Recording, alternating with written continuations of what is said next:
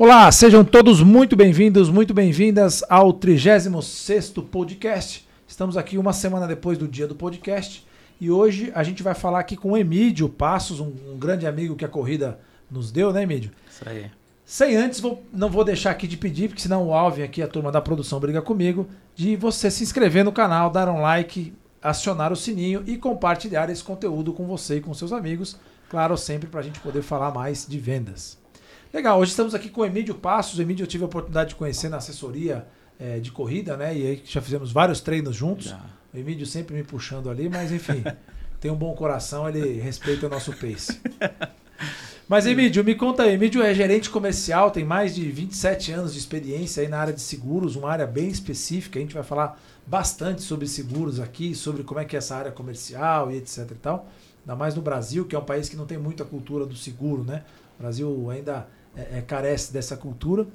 É, ele é formado aqui, então fez MBA em marketing, pós-graduado em gestão de negócios, mas o que mais me chamou a atenção aqui foi o fato de ele ser um quase advogado, é isso, Emílio? É isso aí.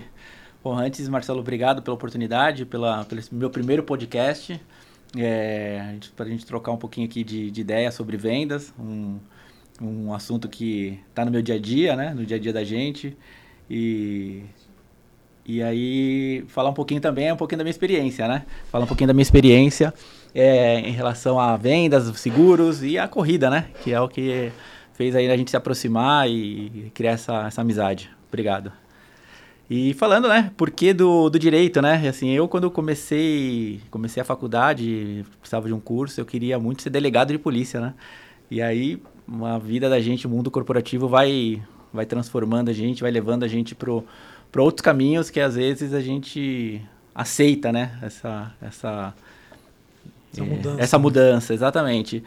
E aí eu fiz direito, me formei em direito, mas eu já tava, já trabalhava com seguros, trabalhei numa, numa, numa, grande seguradora por 10 anos aí, ainda não falava ainda de, da área comercial, eu fiquei por 10 anos na área de operações, então tanto de emissão, é, vistoria prévia, aceitação, sinistro, e quando eu saí dessa grande, dessa grande seguradora, eu fui para a área comercial. Então, desses 27 anos de, de seguros, né, que eu completei esse ano, é, 10 foram na área operacional. Saindo da área operacional, hoje eu completo, esse ano completo 10, é, 17 anos na área comercial. E aí, quando eu entrei na área comercial, eu falei assim, é aqui mesmo que eu quero ficar, é onde eu me encontrei realmente é, nessa questão de relacionamento, né? Relacionamento com, com o cliente, com o fornecedor, entender qual que é a dor do, do cliente, o que, que eu posso agregar na vida dele, né? E seguro é muito isso, né? Onde eu posso agregar valor à vida desse, desse cliente final. Né? Então, acho que por isso do direito, eu tinha um objetivo inicial, e depois da terminei a faculdade, já estava no mundo de, do, do, do, seguros, eu fui me especializando em outras frentes aí.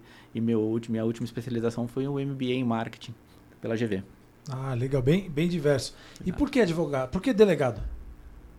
Coisa de infância, assim. É, meu, meu avô era, era policial e é, a vida inteira eu gostei desse. Delegado desse, ou. Não, militar? é militar. Tá. E a vida inteira eu gostei dessa, dessa frente, né? Dessa e eu fiz direito, e no mundo do direito é muito voltada essa questão é, do, do, direito mesmo, voltava assim, ao, direito penal, essas, essas questões. E eu fiz a faculdade muito com essa visão, só que o mundo corporativo foi me levando para outra, outra ramificação.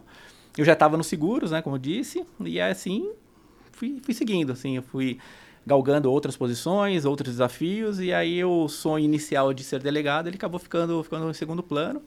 E acho que foi um caminho certo a ser percorrido. Pô, legal. A gente sempre brinca aqui, né, que é, tem uma, uma, uma estatística da HubSpot, que é um CRM americano, hum. que ele fala que 70% dos vendedores não tinham intenção de ser vendedores. Então, né, o pessoal sonha em ser polícia, ser bombeiro, ser médico e tal, mas vendedor ninguém sonha, né? Exato. Então, você mais um para estatística, eu também me incluo nessa, né? Então, não, não, não tinha pretensão de ser vendedor ou de trabalhar com vendas, mas a gente vai sendo Acho que levado. Levado, isso, né? exatamente. Foi quando eu me vi, eu já estava envolvido. E saindo da área de operações, esses 10 anos dessa seguradora, saí, fui para a área comercial e eu falei, putz, é realmente é aqui que eu, que eu me encontrei, é aqui que eu quero ficar e assim estou há 17 anos na área comercial. Hoje eu sou gerente comercial de uma multinacional francesa, é responsável por relacionamento com, com parceiros, né? Então, uhum. o meu foco hoje é atender grandes clientes corporativos é, no segmento de afinidades, né? No atender balcão mesmo, a linha, a linha de frente mesmo, ali no olho no olho. Legal. E pegando essa história do advogado, né? O que, que será que é, você ter se formado em direito, vamos falar assim, te ajudou em vendas? Qual seria o, o paralelo que a gente poderia fazer entre os advogados e vendas? Que eu acho que tem bastante é. coisa em comum, né? Ah, a questão da putz, de fazer o certo, né? De, de seguir normas, né? Assim, o, o, o, seguros ele é muito regulamentado, né? Então toda nós somos regulamentados pela SUSEP. Então tudo tem uma norma, tudo tem uma regra, né? Isso tem muito a ver com o direito, né? O direito é regra pura, uhum. né? Ali o que está escrito é o que vale. E a SUSEP é a mesma coisa, né? Então essa questão de você fazer uma boa oferta para o seu consumidor dentro daquilo que a, a legislação permite, acho que tem uma relação muito forte, né? Uhum. Então a gente vai lá, eu faço uma oferta, né? Evito ao máximo é, que ocorra um desvio na venda. Eu evito não, né? Eu, eu trabalho dia a dia para que isso não aconteça, né? Para seguir realmente a legislação que do qual eu sou regido, né?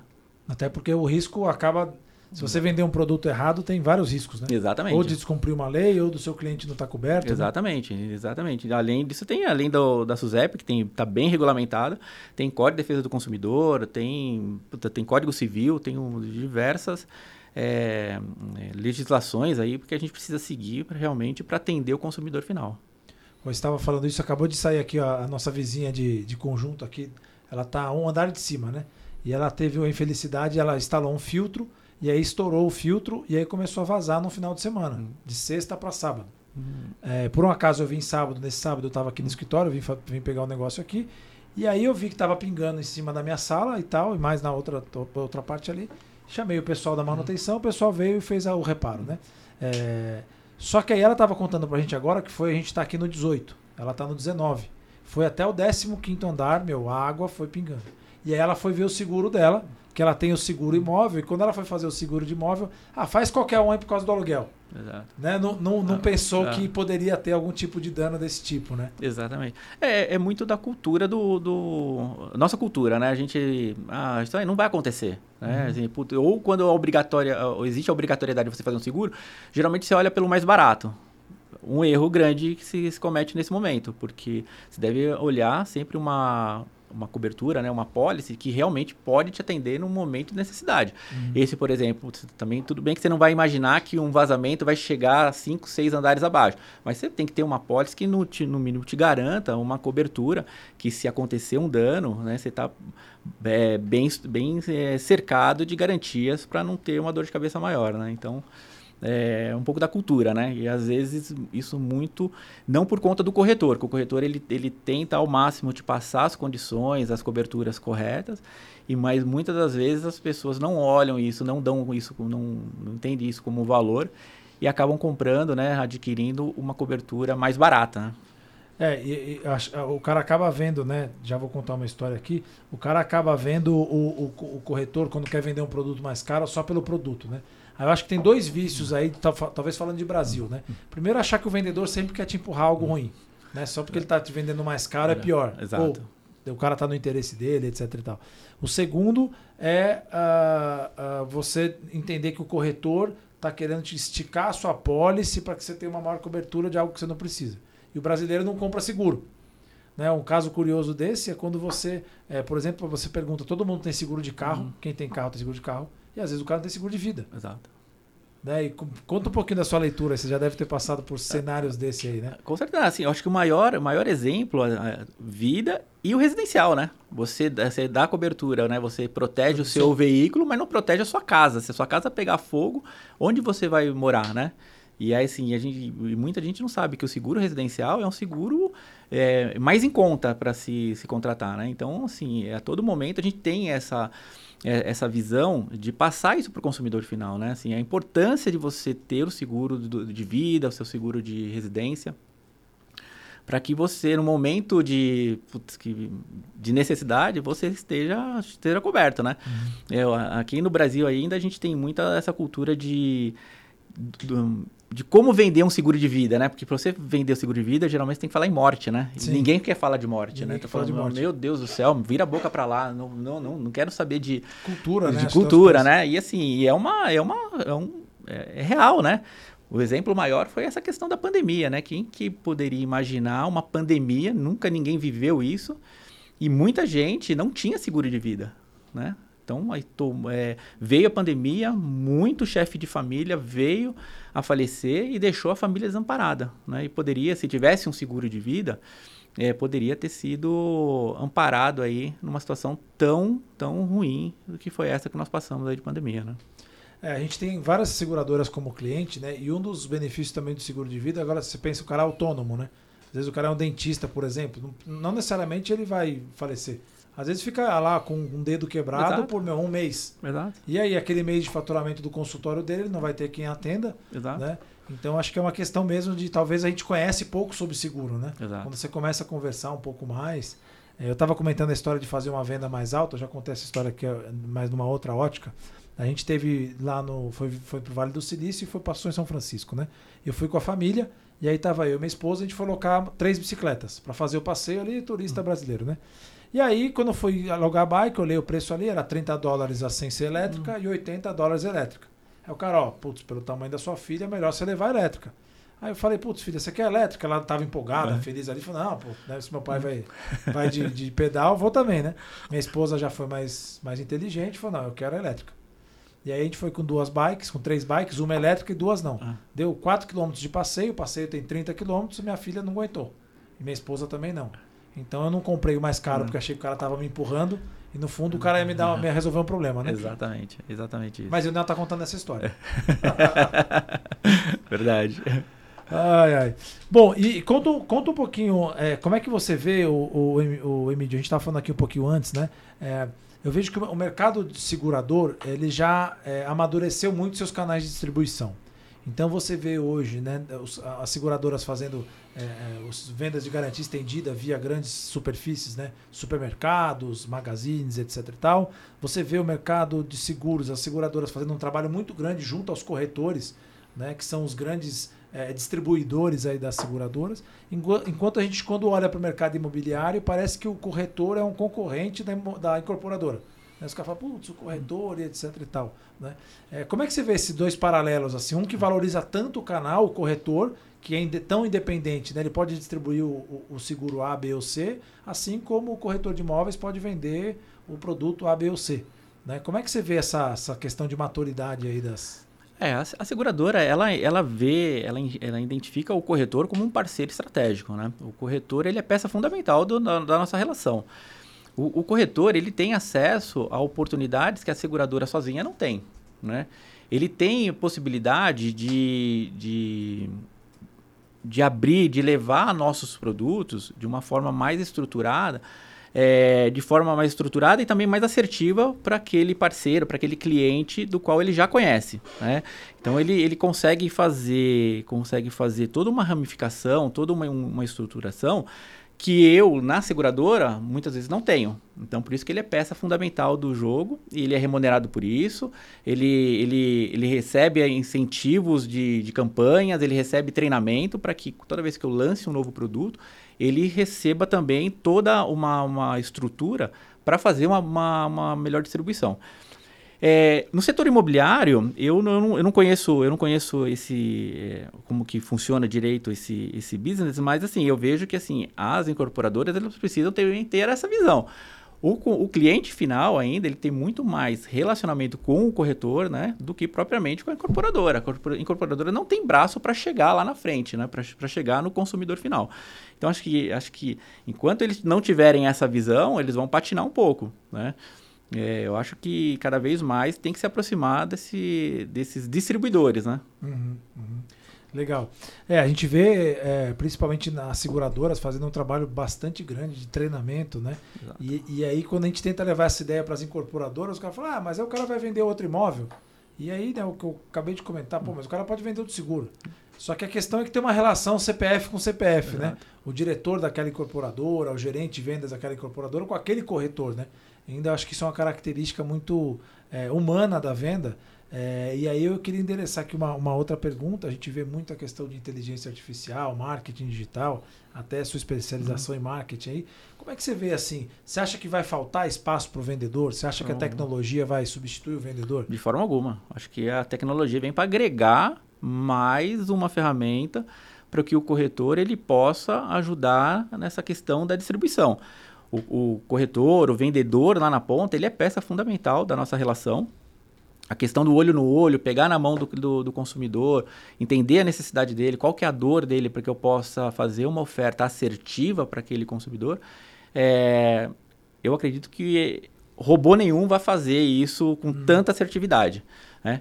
A tecnologia ela vem para ajudar, para ajudar. Se é para você fazer toda uma base, você pegar, estruturar uma base de dados, você, de dados, você estruturar, você direcionar o perfil da, da oferta para aquela massa de clientes, isso ajuda. Mas ali a, o fechamento, o resultado final ainda está muito na mão do vendedor. É isso que eu acredito, né? E isso para a curto e médio prazo ainda, o corretor, o vendedor, eles são peça fundamental. Não sei, como a tecnologia ela é muito dinâmica, ela, ela acontece muito rápido, eu não sei a longo, pra, a longo prazo, mas uhum. eu não acredito que uh, deixaremos de ter vendedores, corretores na, na ponta distribuindo nossos produtos. Eu não, não acredito é, nisso. Uma tese que a gente tem nesse sentido, assim, né? É, a gente estava falando também aqui um pouquinho antes, que assim, você quando pega, por exemplo, antes para ter um banco, só seis, sete instituições poderiam ter. Hoje qualquer um pode ter um banco, né? Você vai lá, contrata uma plataforma e aí cria o Branco Emílio, o Banco Marcelo, né? E a diferença vai estar justamente no modelo comercial. Que, claro, pode ser digital, pode ser automatizado, mas o modelo de vendas ainda é o que vai. Né? Você pode vender um negócio como serviço, o cara vai pagando todo mês, o cara pode comprar de uma vez só. Enfim, então a gente também entende que o vendedor ainda tem uma boa, uma boa profundidade. Né? O que a gente vê, que aí talvez seja uma característica que que, que do nosso lado, nosso olhar assim, olhando para o vendedor do futuro, né? E aí eu vou querer saber um pouco sua opinião, quais são as características que forjam né, um vendedor do futuro, é que ainda talvez essa competência relacional foi muito desenvolvida pelo vendedor de, hoje, né? Quer dizer, o cara sabe entender, sabe conversar, sabe interagir, faz uma palestra, uma apresentação, o cara consegue ter uma boa capacidade de leitura e de relacionamento, do, leitura que eu digo dos indivíduos até das necessidades. Uh, mas ainda falta outra ponta que eu vejo que a venda tem exigido, por exemplo, do cara preencher um CRM. Ele acha que preencher um CRM é coisa para quem é besta e sei lá, coisa do tipo, yeah. né? É, então, é, a gente vê que falta essa, esse outro lado porque o vendedor precisa ficar mais completo, né? Como é que você vê aí assim, esses, as skills, novas skills que o vendedor precisa ter? Então, essa questão do, do preenchimento do CRM que você citou, Marcelo, assim, é, é uma equação que é difícil de fechar lá na ponta, né? Uhum. Porque, assim, o vendedor, ele é pressionado por uma meta, por, por metas, por diversos produtos que ele precisa distribuir e, ao mesmo tempo, ele precisa também fazer, olhar para trás e falar assim, deixa eu me preparar aqui, trazer essa informação, preencher esse CRM. E às vezes, muitas vezes, ele acha que, que é perder tempo, né? Então, é uma conta, é uma equação que ele precisa, que ele precisa adequar ali para que ele possa fazer as duas coisas. O vendedor do futuro, Marcelo, eu vejo que ele cada vez mais ele precisa é, cada vez mais conhecer do seu negócio. Uhum. Cada vez mais ele precisa estar espe ser especializado naquilo que ele está distribuindo. Porque senão, é, o que, por que, que eu falo isso? Né? Porque assim, o que, que leva ele a comprar de mim e o que, que ele leva a comprar de você? É, aquilo que eu possa agregar, aquilo que. A, o diferencial está no quanto eu consigo agregar de informação, de, de para atender aquela necessidade. Então, cada vez mais ele precisa ele saber aquilo que ele está vendendo. Saber superficialmente, ele, ele vai ficar para trás, porque uhum. vai chegar um vendedor muito mais experiente, conhecedor daquilo que ele está vendendo e vai tomar a venda dele. Ou o próprio cliente vai Ou, saber mais que ele, né? Exatamente. E o cliente cada vez mais está sabendo o que está comprando, né? Porque uhum. hoje em dia, quando o cliente entra numa loja, ele já entra meio que sabendo o que ele quer, porque ele já pesquisou no, no, no smartphone dele, e se ele tiver alguma dúvida, na própria loja ele faz a consulta no smartphone. Sim. Né? Então, cada vez mais esse, esse vendedor ele precisa saber o que ele está vendendo e saber com propriedade para contornar todas as, objeções que ele vai encontrar no dia a dia dele, né? E a uhum. todo momento ele recebe não. Toda oferta que ele faz de cada 200 ofertas que ele, que ele faz, ele recebe 180 não. Sim. E se ele desanimar nesses 180, ele não vai fazer as 20 vendas dessas 200. Então, assim, cada vez mais ele precisa entender o que ele, o que ele qual que é o papel dele ali na, na, na ponta. Uhum. Então, acho que é um pouco dessa visão que eu tenho. O vendedor do futuro, ele tem que cada vez mais saber o que, que ele está fazendo ali, qual que é o papel dele ali na ponta. É, é curioso porque você passou 10 anos em operações, né? O quanto que isso te ajuda hoje a, a vender um produto? Exatamente. Exatamente. É, é, o, é o meu alicerce, né? É toda a estrutura que eu tenho hoje na venda. É, ela vem desse, desse histórico de, de operações que eu, que eu tenho, né?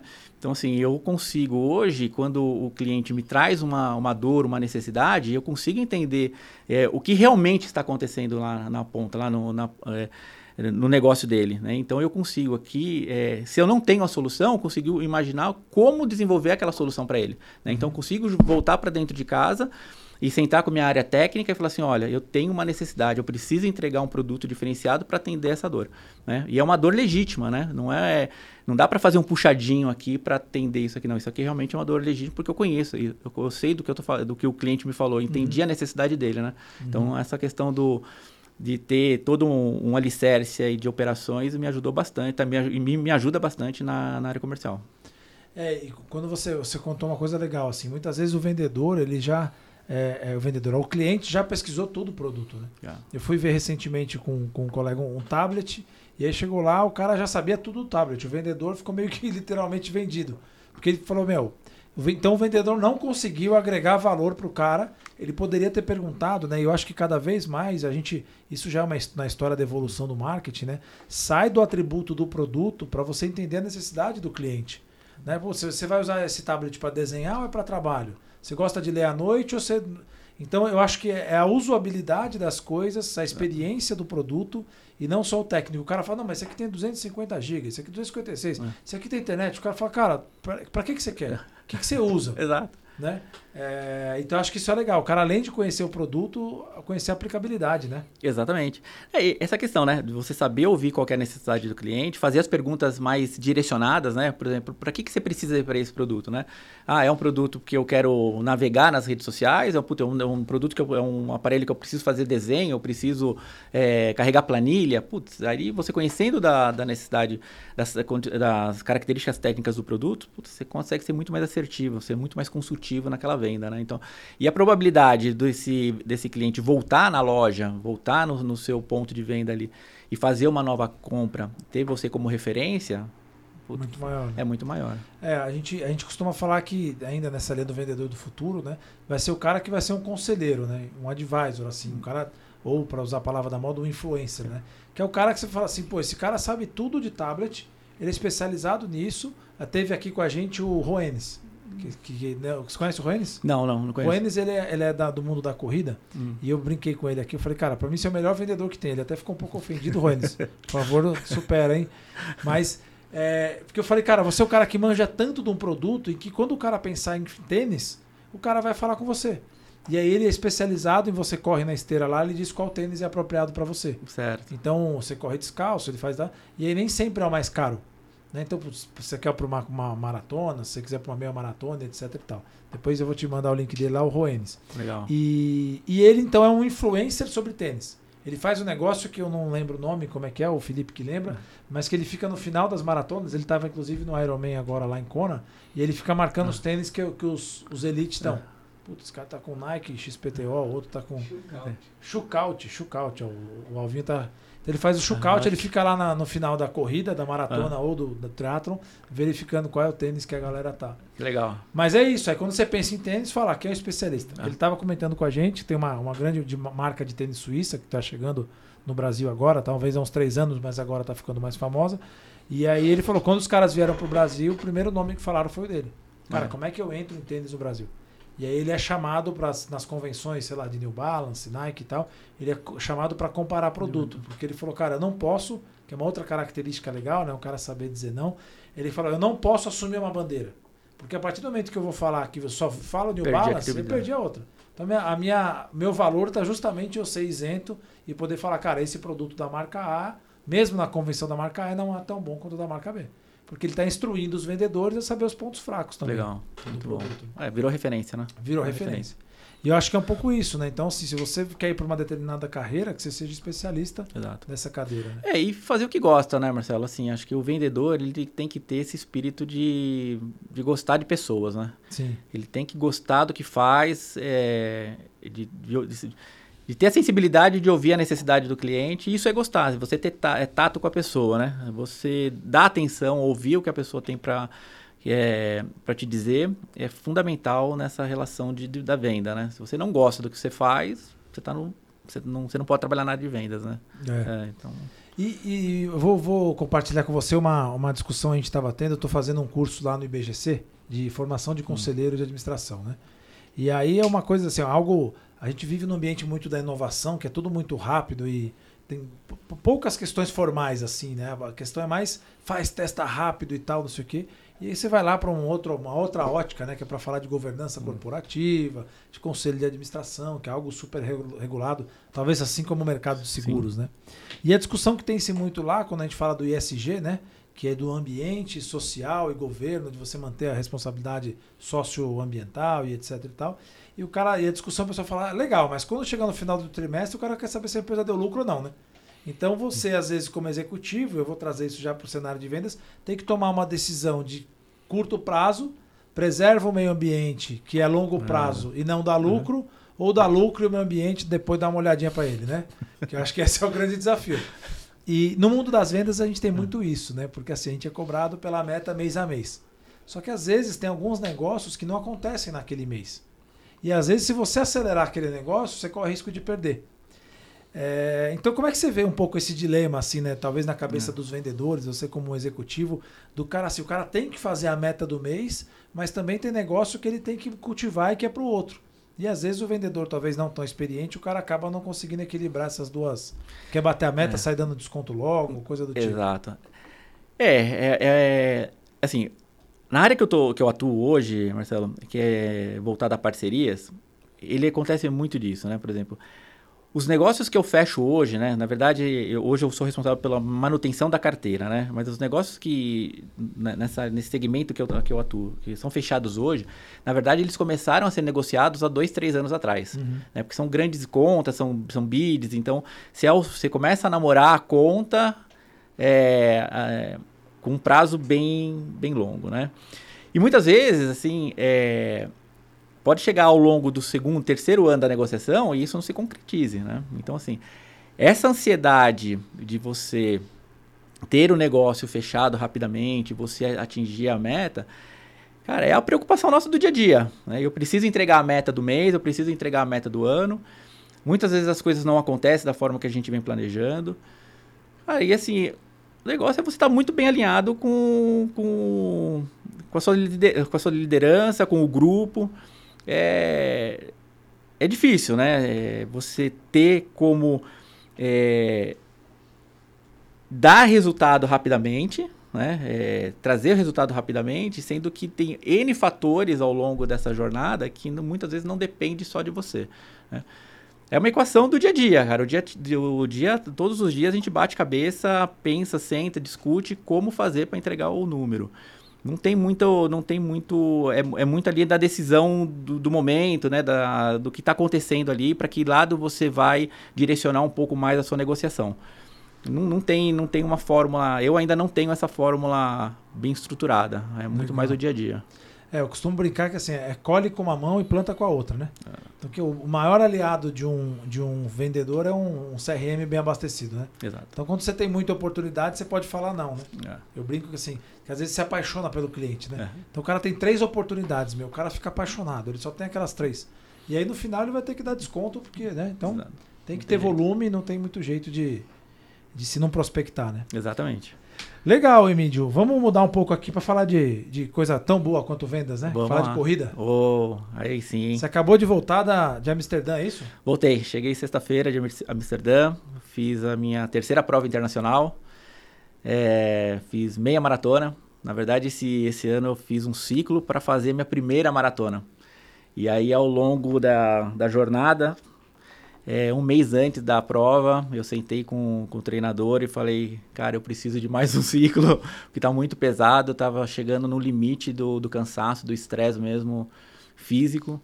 E aí a gente sentou, discutiu e eu fui para Amsterdã com o objetivo de fazer a meia maratona. E, e fiz. Foi bem foi legal. legal. Foi muito legal. Foi muito legal. A prova, uma prova redondinha, assim, lugar lindo. A, o povo na rua, as criancinhas todas incentivando, cara, assim, puta, assim, muito legal, muito, muito bem organizado é, assim, até mesmo a organização da prova, né? Aqui no Brasil, se você quer fazer, eh, trocar sua inscrição, por exemplo, cara, geralmente você não consegue fazer nenhum tipo de troca de inscrição. Lá eu cheguei no, um dia antes da, da prova, fui na feira, lá na, na feira para pegar o kit, falei que eu eu estava inscrito para maratona, falei que queria fazer a troca para meia maratona, cara, sem problema algum, em menos de dois minutos eles entram lá no sistema, te dá, troca o chip. Boa Já prova, boa prova, sabe? Que legal. Coisa muito bem organizada. Qual foi a parte mais legal da prova? Ah, cara, acho que o povo na rua incentivando, cara, de ponta, os 21 quilômetros, cara, os 21 quilômetros tinha gente na rua incentivando, é, as crianças, cara, as crianças com a mãozinha assim, né, para você que bater legal. nas mãozinhas assim, cara, todo mundo, cara, é uma para a cidade, né, a cidade, uma cidade linda, né, eu não conhecia Amsterdã, é a cidade das bicicletas, né? Lá tem duas, du, dizem que tem duas bicicletas e meia para cada habitante lá. Caramba. Cara, assim, a cidade gira, ela, ela se movimenta sob duas rodas, cara, é bicicleta. Por carro são, puta, é exceção. E a bicicleta lá, ela é prioridade, cara. A cidade, você roda a cidade inteira de bicicleta. E então tem essa muito essa cultura, né, do, do esporte, né, do lazer, da, da da, da você saúde. trouxe sua medalha aí, né? Trouxe, Deixa trouxe. eu ver, vamos, botar, vamos mostrar pra galera aí. Trouxe minha medalha aqui. Aqui, ó. Aí sim, hein? Aqui, ó. Legal demais, né? Muito legal, muito. Eu fiz um post recentemente e vou fazer a pergunta para você, né? De quanto vale uma medalha? Ah, financeiramente, não sei calcular. Agora, emocionalmente, vale muito, vale muito. Você chega no final do ciclo, assim, é, da preparação, você, puta, você começa a, chega a embargar a voz assim para chorar. Você fala, caramba, terminei o ciclo. E quando você cruza antes, antes de ir para prova ainda. Antes de ir para prova. Tipo, ó, puta, último treino, último treino, uma semaninha, uma semaninha, tô indo, tô, tô indo. E e a hora que você cruza a linha de chegada, Putz, cara, é uma emoção, cara. E, e, e, essa, e a chegada dessa prova em Amsterdã, você chega dentro do centro, do centro olímpico, assim. E aí eu tava com uma bandeira do Brasil no bolso, e aí eu cheguei carregando a bandeira assim, cara, e várias pessoas, Brasil, Brasil, né? Que legal. E, e foi muito, muito. Daí minha esposa tava na arquibancada, ela conseguiu filmar a minha chegada assim, cara. É um videozinho de 30 segundos assim que vai ficar pra, pra história. Pra história. É muito legal, é muito emocionante. E, e aí você, assim, putz, você carimba, né? Fala, putz, mais uma. E você já passa a linha de chegada pensando qual será a próxima, né? Eu fiz em 2018, eu fiz a minha primeira, minha primeira meia maratona. E foi em Toronto. Aí, em 2018 eu fiz Toronto, 2019 eu fiz Munique, 2020 eu faria Lisboa. Só que aí com a pandemia não, não teve, eu tive que cancelar. E agora eu voltei e fiz Amsterdã. É uma emoção só quem, só quem cruza ali que, que sabe, né? É. independente, independente de ser uma meia maratona, né? Assim, de ser...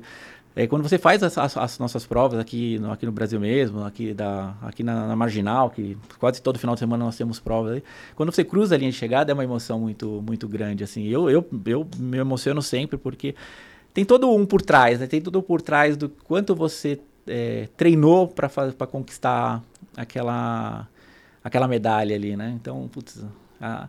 sem contar que a corrida mudou a minha vida, né, Marcelo? Eu, eu tinha 110 quilos, é, tava já com sobrepeso, os meus exames todos é, marcando já aquele é, limítrofe, né? Ou seja, tava uhum. quase pré-diabético. E comecei a correr, comecei a correr, vim fazendo, e hoje, cara, não, não, não paro, todo dia eu faço atividade física.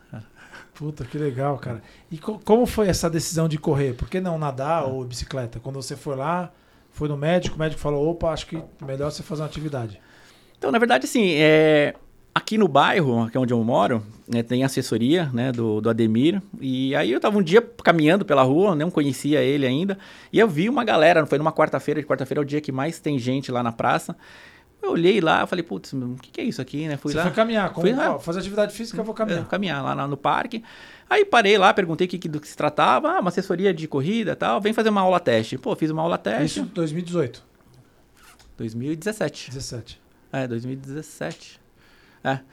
É, fui fazer uma aula teste aqui e tal, pô, fiz uma aula teste, depois, ah, tá bom, vou fazer, fiz um mês, fiz dois meses e tal, aí você vê que começa a dar resultado, né? É. Assim, você começa a mudar o seu, a, a sua forma de, geral, né? Assim, primeiro que você começa a fazer uma atividade física mais intensa, você começa a mudar os seus hábitos alimentares, você começa a olhar que se você no final de semana enfiar o pé na jaca, no treino da segunda-feira, você vai sofrer. Então você, você muda também essa, essas questões, né? E aí você acaba transportando um pouco dessa disciplina da, da corrida para o seu pro mundo corporativo, né? Que eu consigo é, fazer uma associação aqui muito clara do, da corrida com o trabalho, né? A questão da disciplina, né? Na, na corrida, eu não, minha, minha planilha de treinos, ela não tem um dia que eu não treino. Então tá lá. Então eu, tenho, eu sou disciplinado. Então todos os dias eu treino. Ah, Você ainda tá com natação, com bike, tudo? Então, aí eu tava fazendo a bike também. É, aí comecei a incluir a bike. Agora eu dei uma parada com a bike por causa do final do ciclo da, da maratona. Mas eu treinava bike também e estava fazendo natação, natação no próprio condomínio. Então você muda a sua, sua forma de, de se preparar, né? Então, assim, claro, eu não deixei de tomar minha cervejinha no final de semana, não deixei de comer uma feijoada, né? Mas eu dei uma regrada nas coisas que eu fazia que eu fazia antes. Então, por isso que eu falo que a, a, a, o esporte ele mudou, ela mudou bastante, ele mudou bastante a minha vida, né? E mudou muito pro e para melhor, né? Então hoje eu faço meus exames lá, com todos eles controlados, né? Puta, eu tenho acompanhamento de nutricionista, eu tenho acompanhamento de médica do esporte com a doutora Rafaela.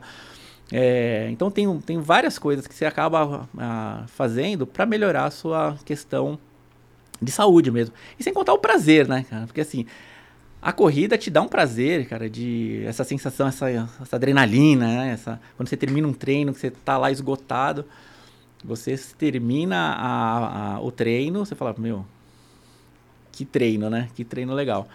Claro, tem essa questão agora que eu passei da, da preparação para a maratona, que eu cheguei um mês antes e falei assim, puta, eu não consigo, porque estava um pouco acima do limite do que eu estava querendo suportar, né? Mas, que também é uma sabedoria, né? Que é uma sabedoria, exatamente.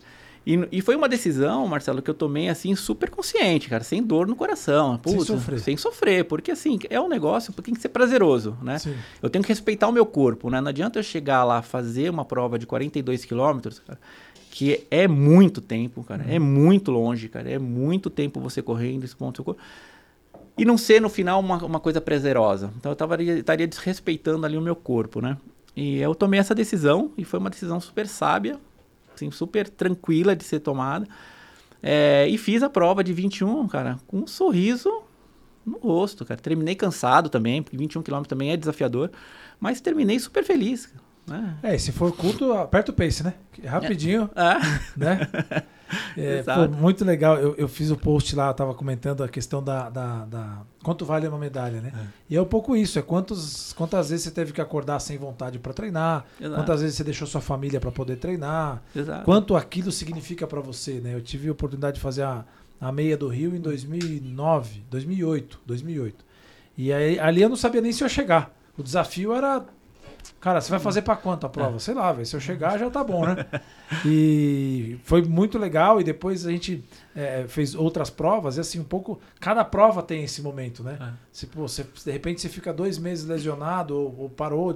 Aí você volta aquela prova, tem um gostinho de voltar, né? Exato. Aí a outra prova você vence um outro desafio. E aí eu acho que cada prova tem uma. Então, disse lá que a medalha tem o Exato. sabor para cada um, né? Exatamente. E é muito. E, e, a corrida é muito do, do sentimento individual, né, Marcelo? Assim, tem muita gente que corre para performance, que corre para melhorar o tempo. Toda prova tem que melhorar tempo. Cara, eu coloquei uma coisa na minha cabeça. Eu quero correr, correr por muito tempo ainda, completando as provas, cara. Se eu vou fazer uma, uma prova de uma meia maratona para uma hora e meia ou para duas horas, esse é o menor, esse é o menor, é a menor importância que tem, cara. Eu quero terminar a prova, eu quero curtir essa prova de Amsterdã, de Amsterdã. Eu curti ela demais, cara. Eu curti demais, assim, porque assim, o lugar é lindo, cara. O trajeto que, que se desenha lá, ele é lindo, cara. Então, se você. você você vai curtindo, você vai olhando as pessoas você tá na ali rua. no pace. Se você tá no pace, cara, você vai passar aquilo ali. É, numa concentração tão grande é, que você não vai, não vai perceber essas coisas. E não estou falando assim se, se tá errado quem faz isso, não, porque é o objetivo da pessoa. Eu, nessa prova, eu queria fazer isso, cara. Então eu não estava preocupado com o meu pace, não estava preocupado com o tempo que eu entregaria essa prova. E foi super bem, cara. Fiz a prova aí em duas horas. Uhum. Bem pra caramba. Entendeu? Fiz lá numa boa, curti pra caramba. E então assim, é, é, muito individual. Cada um tem um objetivo e, e você o, o, maior desafio é com você mesmo. Você tem que se desafiar. Né? E o meu é, desafio é, é, me manter correndo. E é muito legal nas provas né, que você entra, é uma, uma vibe, né? A galera exato, toda e tal. E, e aí você vê, assim, pelo menos sempre quando eu tô correndo, eu olho, aí eu fico né, viajando ali, você vê várias pessoas falando, meu, qual o desafio do cara, né? Que chegou ali, você vê uns caras é mais rápido, outros mais devagar, mas cada um tá na sua viagem ali. Né? Exato, né? exatamente, né? Assim, cara, eu não ganho dinheiro para correr, né? Aliás, gasta, né? Gasto. gasta bem. Exatamente, né? É super democrático, né? Super democrático, mas vai ver quanto custa um tênis, vai ver quanto é. que é, é, passar por médico, psicóloga, é, nutricionista. Vai uma grana, é investido, é investimento. Ah, as longas distâncias, né? Fisioterapia. exatamente. E, e, aí a ideia é todo ano fazer uma viagem eh, de férias, né? Na verdade, estou de férias do, do, trabalho e aproveitar e emendar uma viagem com, com, um, com corrida, né? Então, super, super feliz por essa conquista. E você vê uma diferença do, do Emílio é, profissional, 130 quilos para trás, e agora o Emílio. O que, que você vê de diferença desses dois Emílios? Um antes da corrida, no, no trabalho, né? Ah, a questão da disciplina, né? Eu sou uhum. muito mais disciplinado, Marcelo. É, é muito mais estratégico, sabe? Eu sou. Eu, eu, é por isso que eu falo que dá para fazer uma relação muito, muito positiva em relação à corrida e trabalho, né? É, na corrida você tem que ser disciplinado. No trabalho é a mesma coisa, né? Assim, é, você precisa ter. É, é, se conhecer, uhum. você conhecer seu corpo, com a sua mente, a sua negociação, como que você se comporta diante dos seus desafios. A corrida é, você tem que fazer isso. No trabalho é a mesma coisa, né? Então é, você tem que ser estrategista na prova, nas provas de corrida, você tem que ter uma estratégia para você para você entregar a prova. No trabalho é a mesma coisa, né? Você entra numa mesa de negociação com uma estratégia, putz, de repente o seu cliente ali te colocou um ponto que você não tinha é, não, puta, não, não, tava ali, é, não tinha visibilidade daquele ponto, putz, você tem que ser estrategista ali também. Uhum. Você vai sair da mesa de negociação com o não dele, né? Putz, eu não, não posso perder essa venda, né? Sim. Então, putz, como que eu faço aqui para me adaptar? Então, né, tem relação total com a corrida. Então, eu me vejo hoje muito mais estrategista, muito mais centrado, né, muito mais organizado com, a, com as minhas coisas. É, por conta mesmo da corrida. Não que no passado eu não era, mas eu, eu tinha, eu, não tinha tanta, tanto foco uhum. como eu tenho hoje, né? Talvez não, não conhecesse tantos benefícios da organização, né? Exato, é isso aí, exatamente. É, o pessoal olha assim, né? Porque correr é muito bom, tanto que você acorda às 5 da manhã para poder ir, né? Feliz, né? Exatamente. Chegar lá feliz e vai embora, né? Exatamente. Não, e faça chuva, faça sol. É. Né? Treino, putz, quantas vezes eu não saí de casa às 5 da manhã com chuva e um, um baita de um frio? Luva, touca, corta-vento e fui treinar se tá chovendo, você vai, você vai deixar de trabalhar porque tá chovendo, tá é, frio? Não, você faz a mesma coisa, você vai com o mesmo sorriso no rosto, tem que ir. Né? Então acho que eu sou, eu me, me tornei uma pessoa é, melhor nesse, nesse sentido, né? Legal. Eu tava, semana passada a gente foi fazer um evento com o pessoal da HubSpot, que é o CRM que eu citei aqui, americano, e eu tava perguntando lá pro Country Manager qual a diferença que ele vê dos vendedores americanos para os vendedores brasileiros, né? É, e, e, a nossa leitura é assim, nos Estados Unidos, como tudo é muito competitivo, ou o cara segue processo para ser melhor, performar melhor, ou alguém vai tomar a cadeira dele. Né? Porque o americano já nasce competitivo, uhum. as empresas são muito competitivas e tal. No, no, no, Japão, o cara já segue o processo porque é uma questão de cultura. Cara, o, o, o, coletivo é mais importante que o individual, então se o Emílio me pediu para fazer algo de um jeito, é porque para ele é importante, eu vou fazer, não importa o que ele vai fazer com aquilo. Né? se falando de vendas, CRM, etc. Perfeito. E, e aí, falando com ele, é, é, ele comentou um pouco assim: ele falou que vê muito ainda os brasileiros focado ainda na discussão do processo em si. Talvez até por essa característica do processo ser algo tão dolorido para a gente, né? Especialmente vendedor, fala, pô, seguir processo, RM e tal. Mas ele disse que já está vendo grandes evoluções com o pessoal de Sales Ops, etc e tal, e que a grande diferença está no processo. É, ele falou assim: lá nos Estados Unidos eu vejo muito mais. Ele é brasileiro, Não. mas mora lá desde que o mundo é mundo, então ele é meio brasileiro, meio, meio americano. E ele falou: eu vejo lá muito mais focado os processos de coach. E de coach, talvez na nossa leitura aqui, é essa que é a ideia a gente trocar aqui, a gente ainda fala muito do coach que eu vejo como individual. Eu vou fazer um coach um ano a ano com o vendedor. E ele falou, cara, lá a gente já superou essa barreira do one on one e já está no coach do time. Quer dizer, o time de vendas. Não. Tem um cara que faz melhor isso, outro aquilo. Isso é uma outra camada. Né? A gente tem até o ah. Abel Ferreira, não sei se tá Ali, aqui. tá aqui atrás. Tá aqui, é. ó. O Abel Ferreira. Mas como é que você vê essa importância do coach? Né? A gente teve a oportunidade de treinar ali com o Ademir, em breve espero estar hum. novamente aí no, no bonde, né? Mas como é que você vê o papel do, do, do coach, gerente de vendas e se quiser fazer um paralelo aí com o coach da corrida, né? É, o, na, na, nas vendas, Marcelo, eu vejo assim, cada vez mais você tem que conhecer o time que você tem. Quanto mais é, diversificado ele, ele, ele for, melhor para que você possa identificar é, o perfil de cada um, para que você possa é, colocá-los na, na posição correta, né? A corrida é a mesma coisa, né? Tem o cara que ele é o, cara de que ele é melhor nas longas distâncias, tem o cara que ele é o cara que é preparado para 5K, outro que é preparado para meia maratona.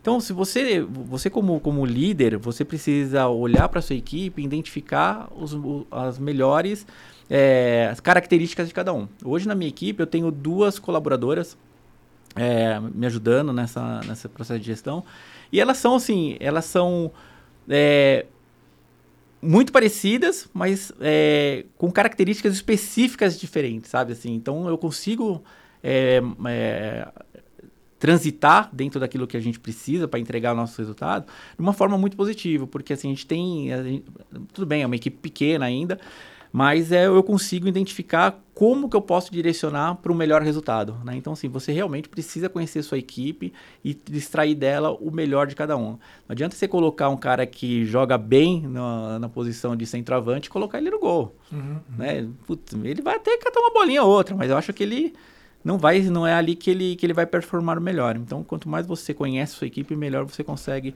fazer essa, essa gestão, né? esse, esse trabalho. E, e, e, com relação a ter um técnico na corrida, né? Porque hum. a gente, eu estava lendo um post outro dia, o cara falou, pô, quem é o, as pessoas, né? Menosprezando as pessoas que pagam uhum. para correr na rua. Fala, pô, você só sai correndo na rua, por que, que você paga para correr na rua, né? Era meio uma brincadeira, mas era um, enfim, tinha um, na, na leitura dele lá, é, tinha uma certa crítica, né? Como é que você vê a importância de um coach, de ter um treinador para poder correr na rua? Fundamental. Primeiro que assim, né? É experiência própria, né? Assim, o, o, meu treinador, né? O Ademir, ele é um cara que ele. O que ele fala parece que, assim, aconte, putz, mas acontece. Pior que acontece de verdade, assim. É, putz, mas o cara é evidente? Não. O cara é atleta, né? Ele já passou por todas essas etapas que a gente vem passando hoje ele já passou. Então ele, então ele fala muito dessa questão de respeitar o corpo, de respeitar as etapas do processo, né? Não adianta você nunca ter corrido na vida e em um ano você querer fazer uma maratona. Você pode fazer uma maratona em um ano? Você pode fazer uma maratona, mas você está queimando tantas etapas do processo que isso pode te lesionar lá na frente, vai te dar um problema lá na frente. Então, assim, ter, ter um treinador no, no processo, ele é fundamental. Eu vejo ele como super é super importante, porque ele vai te dar os melhores, os melhores caminhos a, ser, a serem percorridos, né? É, e no, no, mundo corporativo é a mesma coisa, né? Você se, se espelhar em uma liderança é, que realmente sabe o que está falando, puta, isso faz toda a diferença no seu dia a dia, né? Então você você ter algumas referências no mundo corporativo para te ajudar a, a, trilhar também a sua carreira, ela é fundamental. É, o, o, quando eu conheci o Ademir, né, eu fui indicado pelo Gustavo, né, o, o, o Amaral. É, e aí ele, eu, eu cheguei para ele lá, até vim aqui na companhia atlética, eu vai lá depois do treino e tal. E aí eu cheguei para ele e falei, pô, Ademir, beleza, prazer, Marcelo e tal, não sei o quê. Ele falou, aí, o que, que você pensa em fazer? Eu falei, não, puta, já corri e tal. Isso era, sei lá, 2019, talvez, 2018. E aí ele falou, pô, o que, que você já fez? Eu falei, ah, já fiz uma meia maratona. Aí ele falou, ah, legal, quando? Eu falei, ah, em 2008. Ele falou, é, acho que, acho que dá pra aproveitar, mas não tá longe, né? E ele falou, tá, e aí, qual que é o seu objetivo? Eu falei, não, já fiz a inscrição pra Maratona de Porto Alegre, que era em julho, isso era em fevereiro. Ele falou, cara, não te conheço muito bem não, mas acho que tá, tá apertado. e aí ele já experiente, né? Ele falou, ah, vamos fazer assim então, né? É, daí ele já fez duas perguntas ali, que já também fez o spin selling ali, né? Falou, cara, putz, e você tá treinando? Eu falei, ah, mais ou menos. Ele falou, deixa eu ver seu relógio. Aí pronto. Já, acabou, entregou. É, daí já daí no, não tinha os treinos no Garmin e acabou, né? E aí ele falou, cara, então vamos fazer assim, ó, pra eu não te falar não, eu vou botar a planilha de treino. Conforme você for cumprindo, a gente vai Exato. Bom, resumo da ópera. Aí, como furou um treino, furou outro, aí eu mesmo já entendi que. que não dava para fazer a maratona. Não dava, né? Mas é legal, porque a gente vai correndo, eu fiz recentemente aí 16 quilômetros, para mim, assim. É, é, pô, será que vai dar? E etc e tal. Eu acho que a, a, vitória foi. Pô, eu tava, não tava bem treinado, mas também fui nessa do tempo falei, cara, vou que vou. E aí consegui vencer a barreira, né? Putz, eu tenho que estar super treinado para fazer 16 km.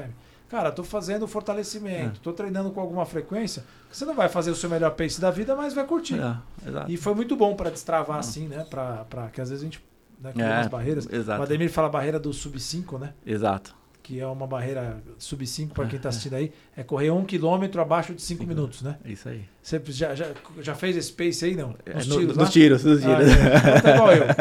Mas é uma barreira mesmo, né? Porque você fala, pô, você começa a correr lá 5 e 5, 5 e 10, puta, vou quebrar, não, não vou conseguir. Aí você perde para você mesmo, né? Exatamente, é isso aí. E, e geralmente você perde para você mesmo quando você começa a se comparar com outras pessoas. Né? É, você, putz, tô me comparando ali. Na, aí você, direto você quer. E não só na corrida, né? É, exato, exatamente. Então você tem que ter muito. E a experiência traz isso, né, Marcelo? Assim, tanto no mundo corporativo quanto no mundo da corrida, né? Você tem que se espelhar em você mesmo, né? Acreditar no seu potencial, né? Se cada vez mais se capacitar para aquela posição, para aquele, para aquilo que você, para aquele propósito que você é, definiu. Então, assim, é, é, é muito legal essa questão de da corrida e trabalho você ter essa relação muito, muito próxima uma da outra. Uhum. Legal, Emílio. Deixa eu, deixa eu indo para nossa reta final aqui. É... Voltando um pouco, um pouco no tempo aí, né? O que, que você, Emílio de hoje, né, falaria, olhando pelos olhos lá daquele Emílio, talvez já mais obeso e etc e tal, é, antes dele descobrir a corrida? Um mês antes dele descobrir a corrida, você pudesse encontrar ele e falar assim, cara, o que, que, que você falaria para ele? Puta, cara, muda a sua forma de a sua forma de vida, cara. Eu tava é que eu tava eu, eu não tinha tantos objetivos, sabe, Marcelo? tinha objetivos de família, objetivos de vida, sim, mas não um objetivo de cuidar da saúde, de cuidar da mente, sabe? Hoje eu me preocupo muito com isso, né? A questão do, do corpo, da mente, né? Assim, para você ter uma ideia, é, para essa preparação da, da, dessa prova de Amsterdã, putz, eu fiz uma terapia específica para a corrida. Que legal. Com a doutora Fernanda. Cara, isso é, é, demais, assim, a terapia, né? Eu faço terapia já há bastante tempo, porque acho que todo mundo deveria fazer, né? Sim. Na verdade. E me ajudou bastante, cara, porque te faz, é, te provoca, faz, te faz algumas provocações, cara, que você sozinho você não, não encontraria, né? Não faria. E isso, isso lá atrás eu não tinha essa, essa visão, né? Pô, eu levar meio que deixa a vida me levar, né? Claro, tinha meus objetivos de, de trabalho, de, de vida, tudo, mas não focado na, na questão da saúde, na questão mais do, holística, do, né? Exato. Então, eu olharia o de lá atrás e falaria assim, cara, você precisa mudar a forma como você está conduzindo a sua vida, né? E vai e, ser legal. E vai ser legal, exatamente. E vai ser legal. E acho que basicamente isso eu falaria. Ah. E se voltasse um pouquinho a mais, dá pro Emílio que quer ser delegado? O que, que você falaria para ele?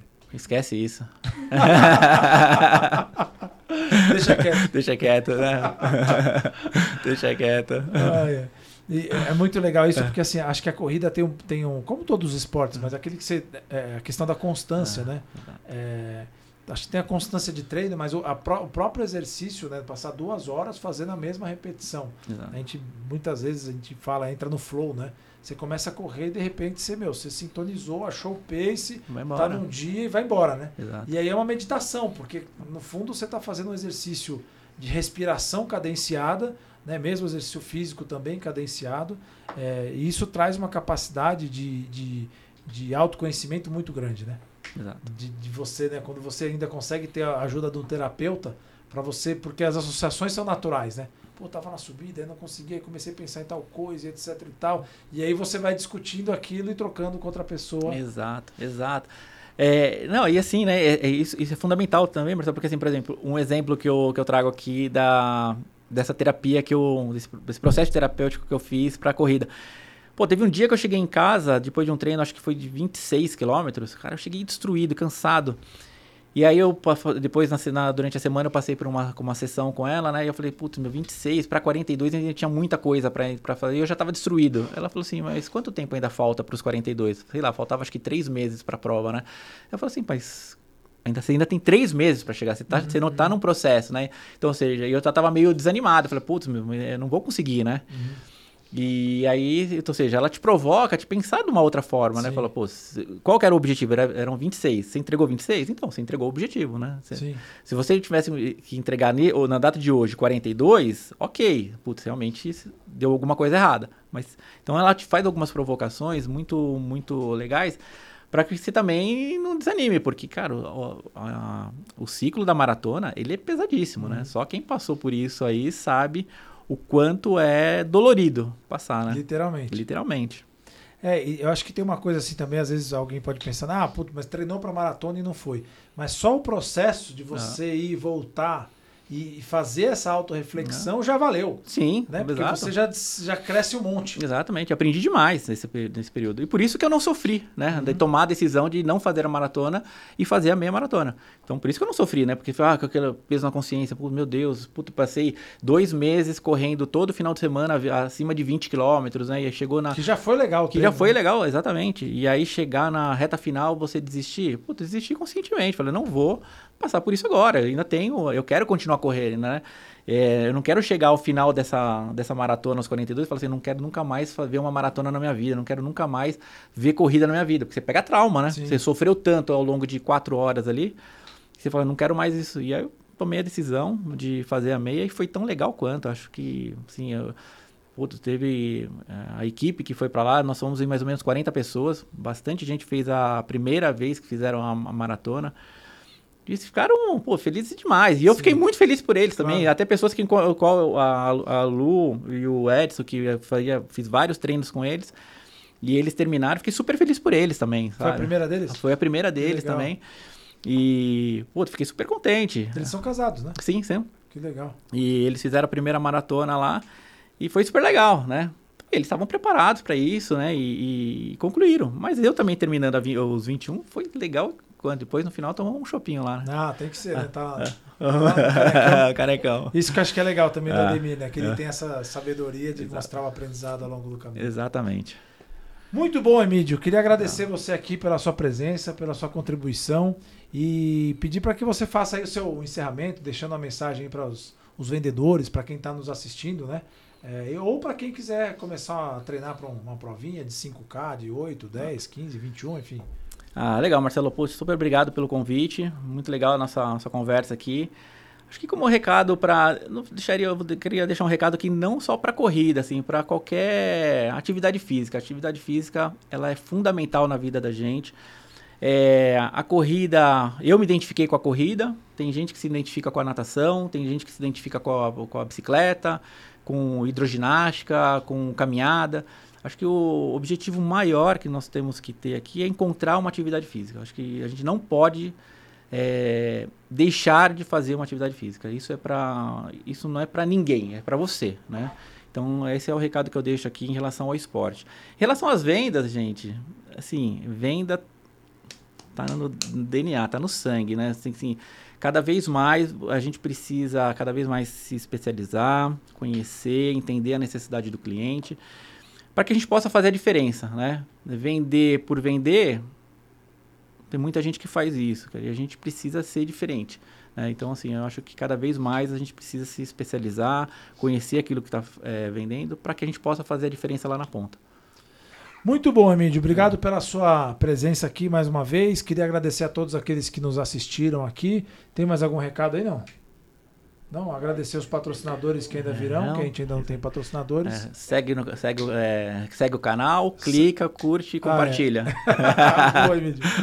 então é isso aí, turma. Muito obrigado aí. Mais um AceleraCast falando de vendas aí para levar motivação para sua semana, para o seu dia a dia. Vem sempre com a gente aqui que tem conteúdo novo. Valeu, Emílio. Muito obrigado, obrigado. pessoal. Valeu.